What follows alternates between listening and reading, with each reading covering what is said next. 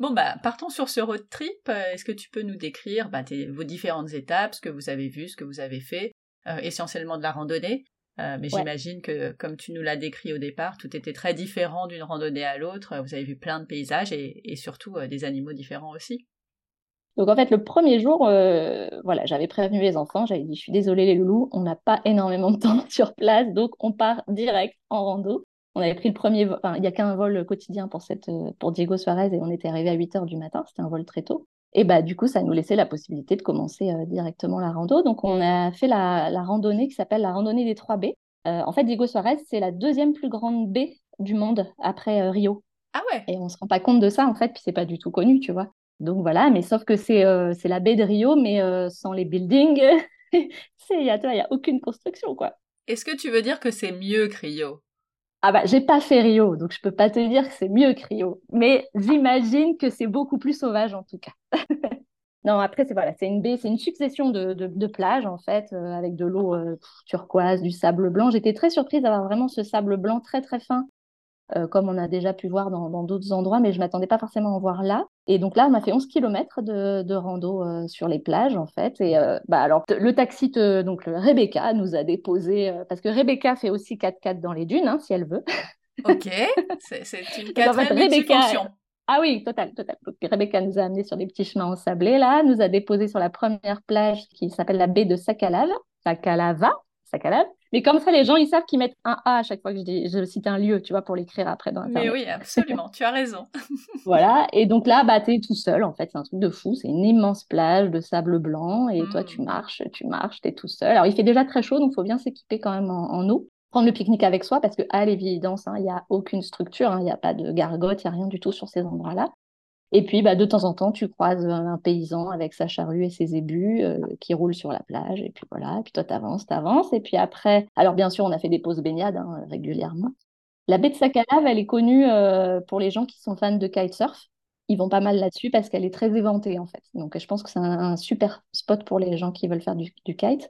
Après, clairement, là, nous, il n'y avait personne. Bon, voilà, mais parce que c'est peu touristique, donc je pense que c'est pas blindé. Hein. Et puis après, tu avances, il y a une deuxième euh, baie qui s'appelle euh, la baie des dunes. Très jolie aussi. Alors, le chemin, c'est tantôt sur le sable, tantôt tu montes dans les collines sur un petit chemin par derrière et puis tu retombes sur la plage. Tout ça, c'est très, très beau. Donc là, grosse pause euh, baignade. L'eau était à 30, je pense. ah ouais. ouais, non, n'avais plus à faire sortir les enfants. J'ai dit, on va jamais arriver à finir la rando si vous sortez pas de l'eau à un moment donné. Mais bon, super, quoi. Enfin, voilà, on s'est bien posé. Et puis, euh, et puis après, on a continué. Après, tu arrives sur la baie des Pigeons, la dernière. Euh, très belle baie aussi, où là, on s'est reposé pour du snorkeling à nouveau. Enfin, du, enfin de la baignade, c'est pas du snorkeling, tu vois, c'est de la baignade.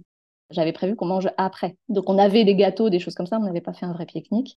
Et puis là-bas, on était encore seul au monde. Il y a un chien, euh, un petit chien rigolo qui est venu qui venait nous apprivoiser. Tu sentais qu'il voulait devenir notre ami. Donc les, les, enfants ont adoré, voilà. Et puis après, il a fallu continuer la rando. Alors, c'est pas fini. Une fois que tu as fait les 3 B, tu pourrais penser que tu es arrivé au bout. Mais non, il faut encore bien, bien, bien marcher pour arriver jusqu'à un phare qui s'appelle le phare du Cap Miné. Et, euh, et, de là, tu continues à marcher, tu traverses des anciennes zones militaires. Et là, et là il faisait quand même vraiment très chaud. Tu vois, il, était entre 13 et 14 heures et, et, euh, on commençait à souffrir vraiment de la chaleur. Euh, et puis, en fait, notre taxi nous attendait à l'autre bout. C'était prévu comme ça. Je lui avais, je lui avais demandé s'il pouvait nous récupérer à telle heure de l'autre côté, pardon. Et donc voilà, ça s'est fait comme ça. Donc il nous a récupérés, euh, on avait quelqu'un bien qui nous attendait. Et après, il nous a ramenés au village.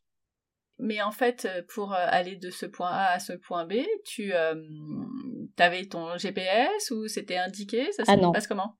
Alors ouais, non, euh, pas de GPS parce que, alors je sais plus te dire si c'est qu'on n'avait pas de réseau ou si c'est que j'avais peur de plus avoir de batterie ou j'en sais rien. Enfin, non, je me souviens, on n'a pas du tout utilisé le téléphone. J'avais le routard qui, euh, qui avait un peu indiqué, j'avais une petite carte, tu vois, qui, qui disait le chemin. Et après le chemin, tu le suis un peu d'instinct parce que clairement, ouais, c'est pas indiqué B des dunes, B des pigeons, B de sac à lave, euh, c'est, tu les devines, tu comprends que t'as là, t'es là, tu comprends là t'es là et tu suis un petit chemin tracé. Alors, il y a des endroits où le chemin n'est pas super tracé, on a, un peu, on a un peu cherché, mais bon, comme tu longes la mer, si tu veux, à un moment donné, il n'y a pas trop de raison de se paumer, quoi. Ça va. Mais non, ouais, c'est pas balisé, hein, clairement, euh, on ne peut pas parler de balisage. ok, très bien.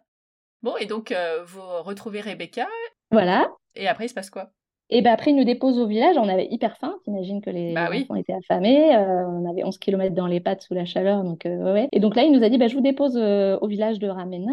Et vous allez aller à tel endroit. Il y a une gargote qui s'appelle, je crois que c'était chez Lucio, quelque chose comme ça.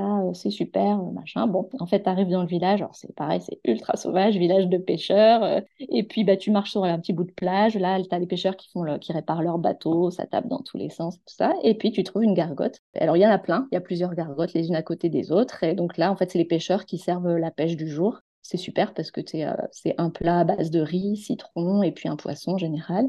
Et tu as, les boissons avec et tu manges pour, euh, sincèrement, je crois que c'était euh, l'équivalent de 2 euros le plat. quoi.